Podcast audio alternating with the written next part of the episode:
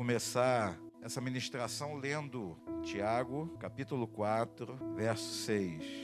Diz assim a parte B do versículo: Deus resiste aos soberbos, mas dá graça aos humildes. Irmãos, é, a gente tem visto e ouvido muitas coisas, muitas vezes, não só nos últimos dias, mas desde que eu me entendo como cristão, a gente tem ouvido e visto muita coisa. E muitas pessoas, irmãos, às vezes, em ato de presunção e de soberba mesmo, as pessoas querem acrescentar ou subtrair alguma coisa da palavra de Deus.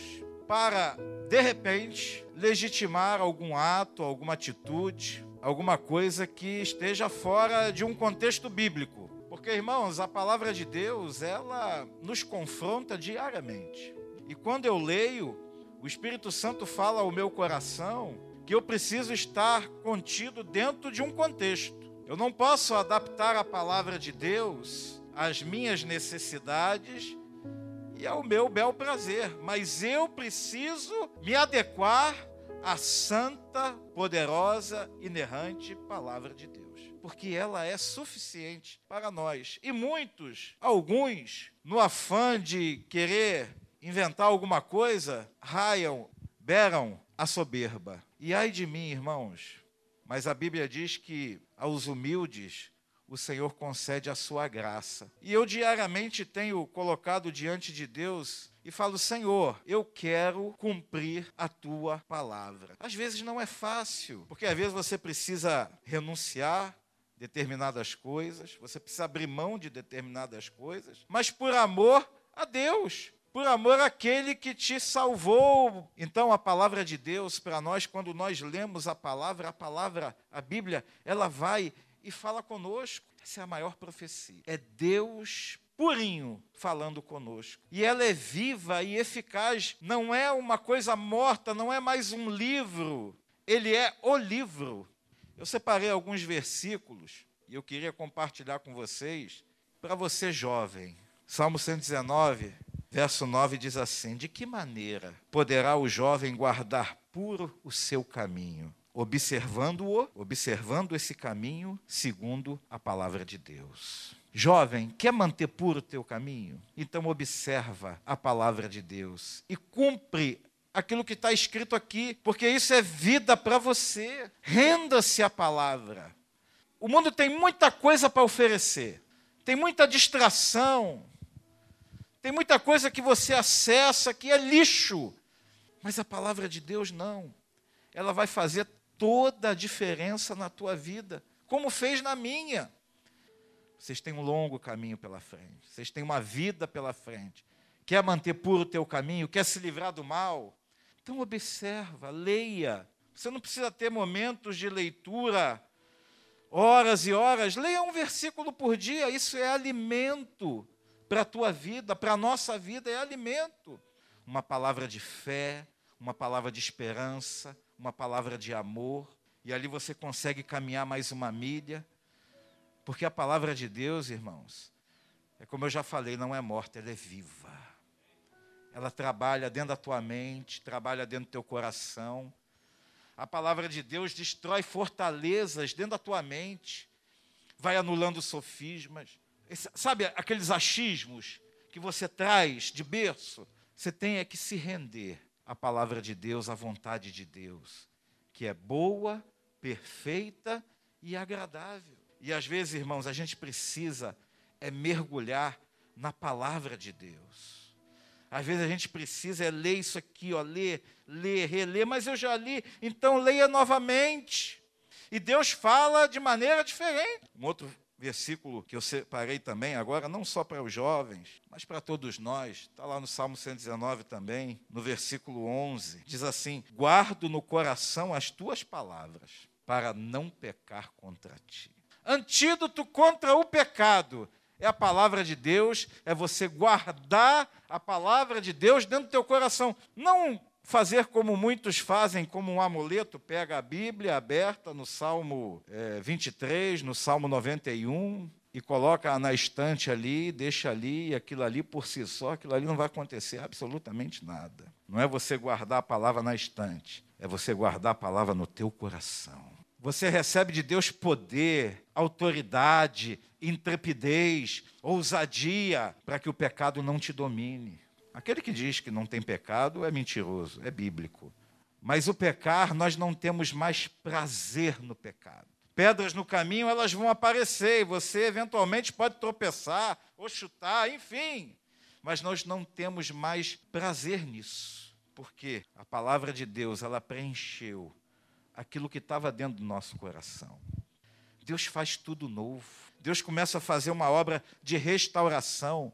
E essa obra de restauração passa pela leitura da palavra. E se você não tem hábito de ler a palavra, pede a Deus, Senhor, me dá vontade, me dá fome da tua palavra, para que eu possa ler, para que eu possa aprender mais de ti. Salmo 119, versículo 105. Lâmpada para os meus pés é a tua palavra e luz para os meus caminhos. Seu caminho não está muito delineado, você não sabe para onde ir, não sabe o que fazer, você está em dúvida, mas a Bíblia diz: lâmpada para os meus pés é a tua palavra. Vai ler a Bíblia, porque ela é luz para os nossos caminhos. Vai iluminar a paz de Cristo seja o árbitro do nosso coração, vai colocar paz dentro do teu coração. Uma das formas e maneiras, isso é o bizu, de você saber se Deus está nesse, em um negócio ou não, é você ter paz no coração. Não faça nada se o teu coração estiver atribulado, se você não estiver em paz, se teu espírito estiver angustiado, não faça nada. Para e ora. Agora, se você estiver em paz, se Deus tiver paz, te der paz, é um bom sinal de que Deus está nesse negócio. Por isso que a Bíblia, a palavra de Deus, ela é comparada a lâmpadas. Ela ilumina. Quando você vai falar com uma pessoa, quando você vai pregar o evangelho, você não vai contar a história da carochinha. Você não vai chegar ali e falar sobre astrologia, sobre isso, sobre a Segunda Guerra Mundial, não. Você vai falar sobre a palavra de Deus. E a palavra de Deus vai iluminar aquela pessoa, porque você vai estar ali refletindo a luz de Cristo. Porque a Bíblia diz que nós somos sal da terra e luz do mundo. E a palavra de Deus ela é comparada à lâmpada. E ela é luz para os nossos caminhos. Como está o teu caminho? Como é que está a tua vida? Deus te trouxe aqui nessa noite, eu creio, para fazer um, trazer a você uma reflexão. O que você veio fazer aqui nessa noite? O que te moveu a sair da tua casa para você estar aqui nessa noite? Deus está aqui nesse lugar. E eu creio que Ele está falando ao meu e ao teu coração. Eu creio que a palavra de Deus, ela faz toda a diferença na nossa vida. Agora peça a Deus, Senhor, firma a tua palavra na minha mente, firma.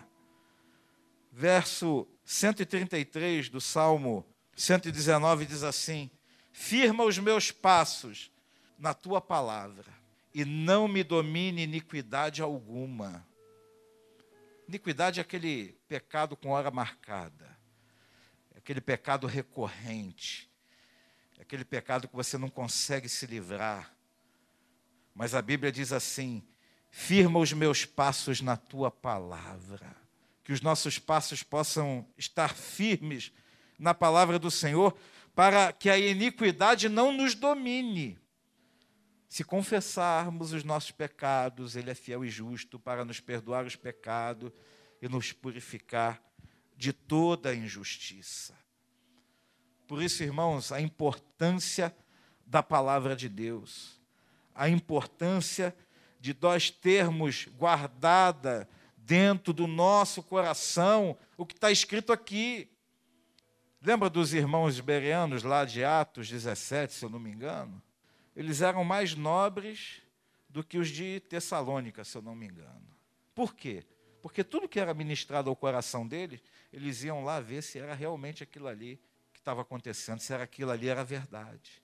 Então, tudo que você ouvir na mídia, no YouTube, tudo que você ouvir na internet, na televisão, chama para a palavra de Deus, chama para a Bíblia, para ver se aquilo ali procede, Porque às vezes estão entubando dentro de você, dentro da tua mente, uma heresia e você não está nem muito ligado nisso aí.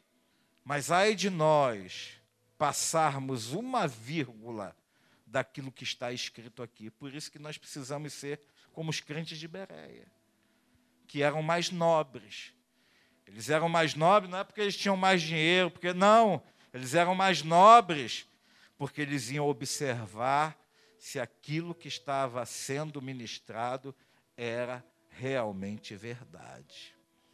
1 Coríntios capítulo 4, rapidamente, verso 6. Estas coisas, irmãos, apliquei-as figuradamente a mim mesmo e a Apolo, por vossa causa, para que por nosso exemplo aprendai isto: não ultrapasseis o que está escrito. Olha só, não ultrapasseis o que está escrito, a fim de que ninguém se ensoberbeça. Tem gente que é tão inteligente, tão inteligente, tão inteligente, que o diabo pega ele pela inteligência dele. Por quê? Porque não se humilha. Porque acha que sabe muito. Porque acha que falando, não, as pessoas, não.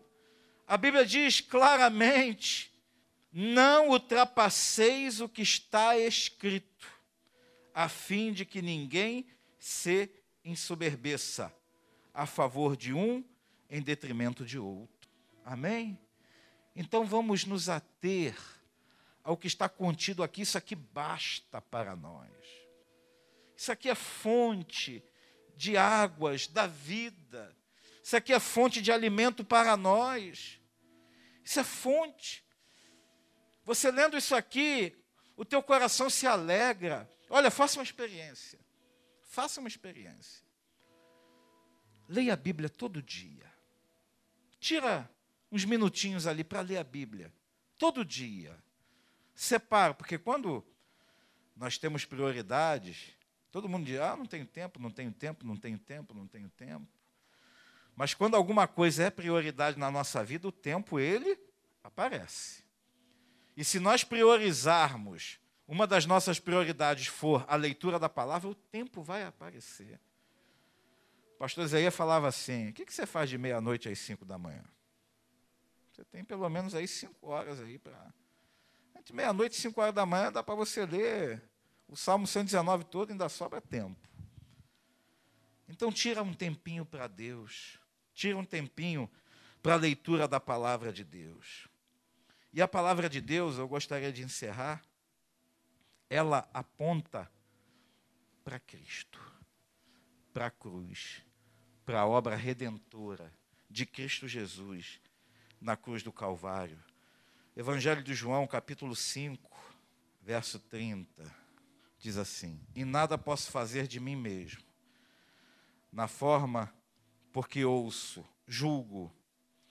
O meu juízo é justo, porque não procura a minha própria vontade, e sim daquele que me enviou. Irmãos, Jesus, ele se humilhou, ele se entregou. E a Bíblia aponta categoricamente para Ele, para a obra redentora de Cristo na cruz do Calvário. Então, irmãos, nós estamos aqui, nós somos devedores. Nós somos devedores. E nós temos o que? Oportunidade. Oportunidade. Tem outro versículo que diz assim: examinai as Escrituras, porque elas dão testemunho de Cristo. Quando você examina a Escritura, você vê e percebe que a Escritura ela dá testemunho de Cristo. Então, meus amados, que nessa noite a gente possa sair daqui com essa palavra ardendo dentro do nosso coração, que a gente possa ter entendimento de que a palavra de Deus ela é como se fosse essencial para a nossa vida. Um suicídio espiritual, você começa deixando de ler a palavra de Deus. Você quer se suicidar espiritualmente? Começa a deixar de ler a palavra de Deus. Começa a deixar de se alimentar. Você vai ficar fraco. Você vai ficar vulnerável pelas investidas do inimigo. Você vai ficar de uma maneira que você não vai poder ter força para combater o seu inimigo, mas em nome de Jesus, o Senhor, nessa noite, Ele conclama a mim e a você para lermos a palavra de Deus, para mergulharmos na palavra de Deus, para que a gente tenha experiência de ouvir a voz de Deus. Muitos procuram profetas, eu até creio, mas irmãos, a maior profecia está aqui. Se você pedir para Deus falar com você, Deus vai falar com você. Feche teus olhos. Pensa em Deus e coloca diante de Deus a tua vida. Pede a Ele para te dar autoridade, para Ele te dar unção, para Ele te dar ousadia em nome de Jesus. Senhor, louvado e glorificado seja o teu nome. Deus, nesta hora, Senhor, queremos nos render à tua majestade e te pedir, Senhor, firma os nossos passos na tua palavra.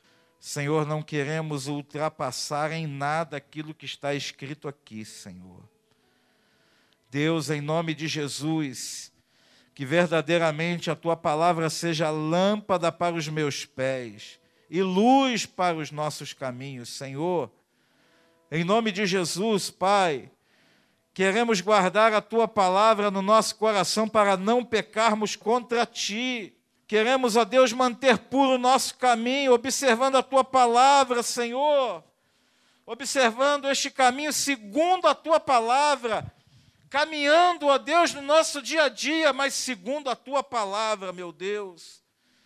Em nome de Jesus, Senhor, Pai, queremos examinar as Escrituras, porque queremos que elas dão testemunho do teu filho Jesus.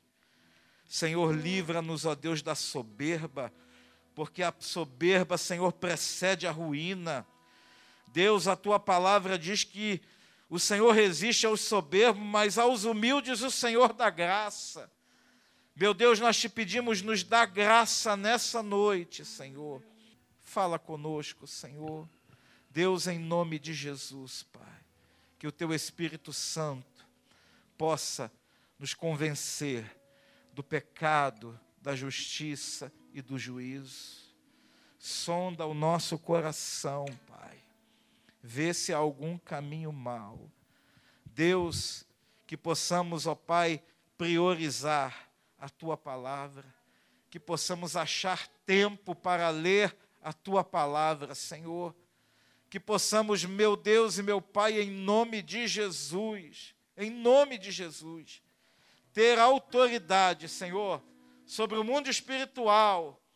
E quando, ó Deus, o desânimo vier, a preguiça vier, a distração vier, Deus sejam repreendidas em nome de Jesus e possamos ter autoridade, Pai, autoridade, no nome de Jesus, para, ó Deus, lermos a tua palavra e entendermos qual é a tua boa, perfeita e agradável vontade para nós. Senhor, ah, meu Deus, em nome de Jesus, não queremos tomar a forma deste mundo não queremos ser crentes mais ou menos. Não queremos ser crentes mornos, Senhor. Mas queremos ser crentes cheios do Teu Espírito Santo. Queremos, ó Deus, fazer a diferença neste mundo, Senhor, para a glória do Teu nome. Queremos, Senhor, que as pessoas olhem para nós e vejam algo diferente. Queremos, ó Deus, que olhem para nós e venham buscar conselho, Venham buscar ajuda, Senhor. Mas para isso, Senhor, santifica-nos. Nos ajuda a separar o precioso do vil, meu Deus. Nos ajuda, Senhor, a separar o divino do profano. Deus, em nome de Jesus, Pai, aonde nós formos, aonde nós pisarmos a planta do nosso pé, Senhor, seja conosco, meu Deus. Os dias são maus o mundo jaz no maligno, mas o Senhor é bom. O Senhor vive, o Senhor reina para todo sempre. em nome de Jesus.